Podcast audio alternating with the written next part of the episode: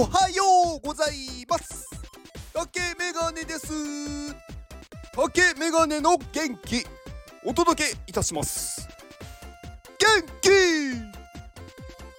この放送は元気。ジェネシスナンバー320さんの元気でお届けしております。20さん元気。えー、ジェネシスナンバー3、はい、元気 NFT のジェネシスの3番ですね。はい、20さん、いつもありがとうございます。20さんね、あのー、私ね、すごくね、覚えてるのがね、20さん、私がね、元気の発信をし始めた頃から、すごくね、あのー、反応してくださって、あのリプライしてくれたり、リツイートしてくれたりっていうのを、ね、すごくやってくれたので、すごくね、名前を覚えてます。なんかこう元気をなんかねこう発信したことをちゃんとねこう受け入れてくださってそれをまた広めてくださるっていうね方でなんかああすごいいい人だなって思ったのがね鮮明に覚えてるんですよね。なので20さんいつも本当にありがとうございます。20さんは多分お会いしたことはないと思うんですが、まあ、もしどこかでお会いしていたら申し訳ございません。はい。で20さんは、えー、ご姉妹のパパのようです。すごいですねご姉妹。うん。はいまあうんそうです。はい20さんの、えー、ツイッターリンクを概要欄に貼っておきます。えー、今日はあのー、脳はね脳はねって言っても分かんないか。あの脳脳頭のこう、ね、記憶する脳とかあるじゃないですか。で脳って結構勘違いしてるよっていう話をしようかなと思います。まあ、うん、勘違いというかは、うん。まあいいや。うん。はい。えーと、今日はある実験のお話です。えー、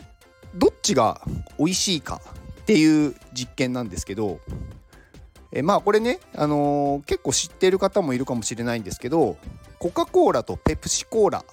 をまあ、飲んでもらった実験ですね。まあ、実験の内容としては、えー、まず無地のコップを2つ用意します。でその中に、まあ、コカ・コーラとペプシコーラを入れて飲んでもらった時に、まあ、この時どっちに入ってるっていうのはまあ言わないんですけどそれを飲んでもらった時にどっちが美味しかったですかってまあ質問して答えてもらうんですね。でその時に結果として大体半々だったんですが若干ペプシコーラを選ぶ方が多かったんですよ。なのでペプシコーラの方がまあ人がね飲んだ時に美味しいって感じる要素が多かったっていうことなんですよ。でもねこれ今度はそのコップにラベルを貼ってまあ例えばコカ・コーラっていうラベルを貼ってその同じようにね飲んでもらった時まああのー、1個はコカ・コーラって貼ってあってもう1個は無地のコーラで飲んでもらった時にどっちが美味しいですかっていうかまあどっちが好みですかって聞くとコカ・コーラを選んだ人が圧倒的に多かったんですよ。でねこれちょっとまあ実験なんであれなんですけど実はコカ・コーラって貼ってあっても両方のコップにコカ・コーラがね入っているっていうパターンもあったのにもかかわらずコカ・コーラって貼ってある方を選ぶ、まあ、ほとんどほとんどのというかまあ選ぶ人が多かったということなんですよ。ということはですねあの実際はコカ・コーラとペプシコーラを飲んでコカ・コーラの方がやっぱり売り上げがね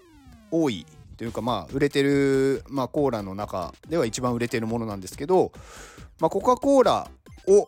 まあ、選ぶ人が圧倒的に、まあ、多い、まあ、多いというか多かったのはもうブランドのイメージなんですよね。味ではなく。でもコカ・コーラを好きな人は私は味で選んでいるって思ってるんですよ。だから結構ねこういう味覚とかまあ他のねものもそうなんですけど味とかっていうのは結構ねブランドとかそのイメージでなんだろう覚えているっていうのがすごく多くってだから実際にその名前を伏せて出されたものを食べてそれが美味しいか美味しまあ美味しくないってことはないでしょうけどなんか何々よりも美味しいかどうかって言われた時に何も書いてないと人間はね分かんないんですよ。だから実際味ってそんなに実は分かってないんですよね。ほとんどがあの情報なんですよ事前の。まあこれなんか別の漫画であったんですけどなんかラーメンの漫画でまあ私別そんなに読んでたわけじゃないんですけどあのラーメンの漫画でラーメンの味なんて別にそんなにこだわる必要はないと。味ではなくみんな情報を食べてるんだって言ってていやまさにそうだなと思ったんですよね。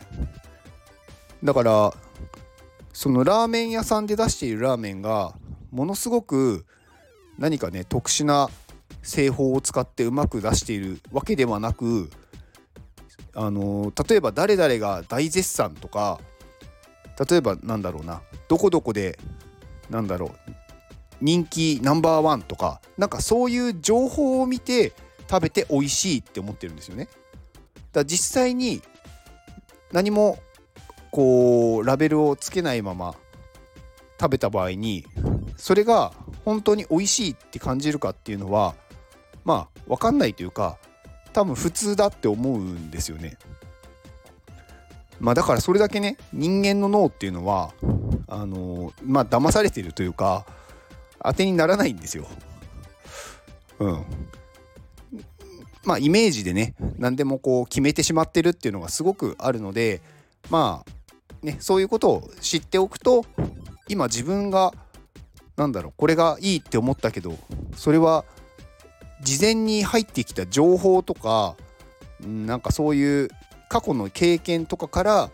そう思ってるだけなんじゃないかと、まあ、思うとまあねこうものを俯瞰して見れるようになるんじゃないかなと、うん、思いました。まあね。まあ、なのでね、まあ、コーラとね、ペプシあココーラと、コカ・コーラとペプシコーラの実験は、まあ、ネットでもね、いっぱいね、あるんで、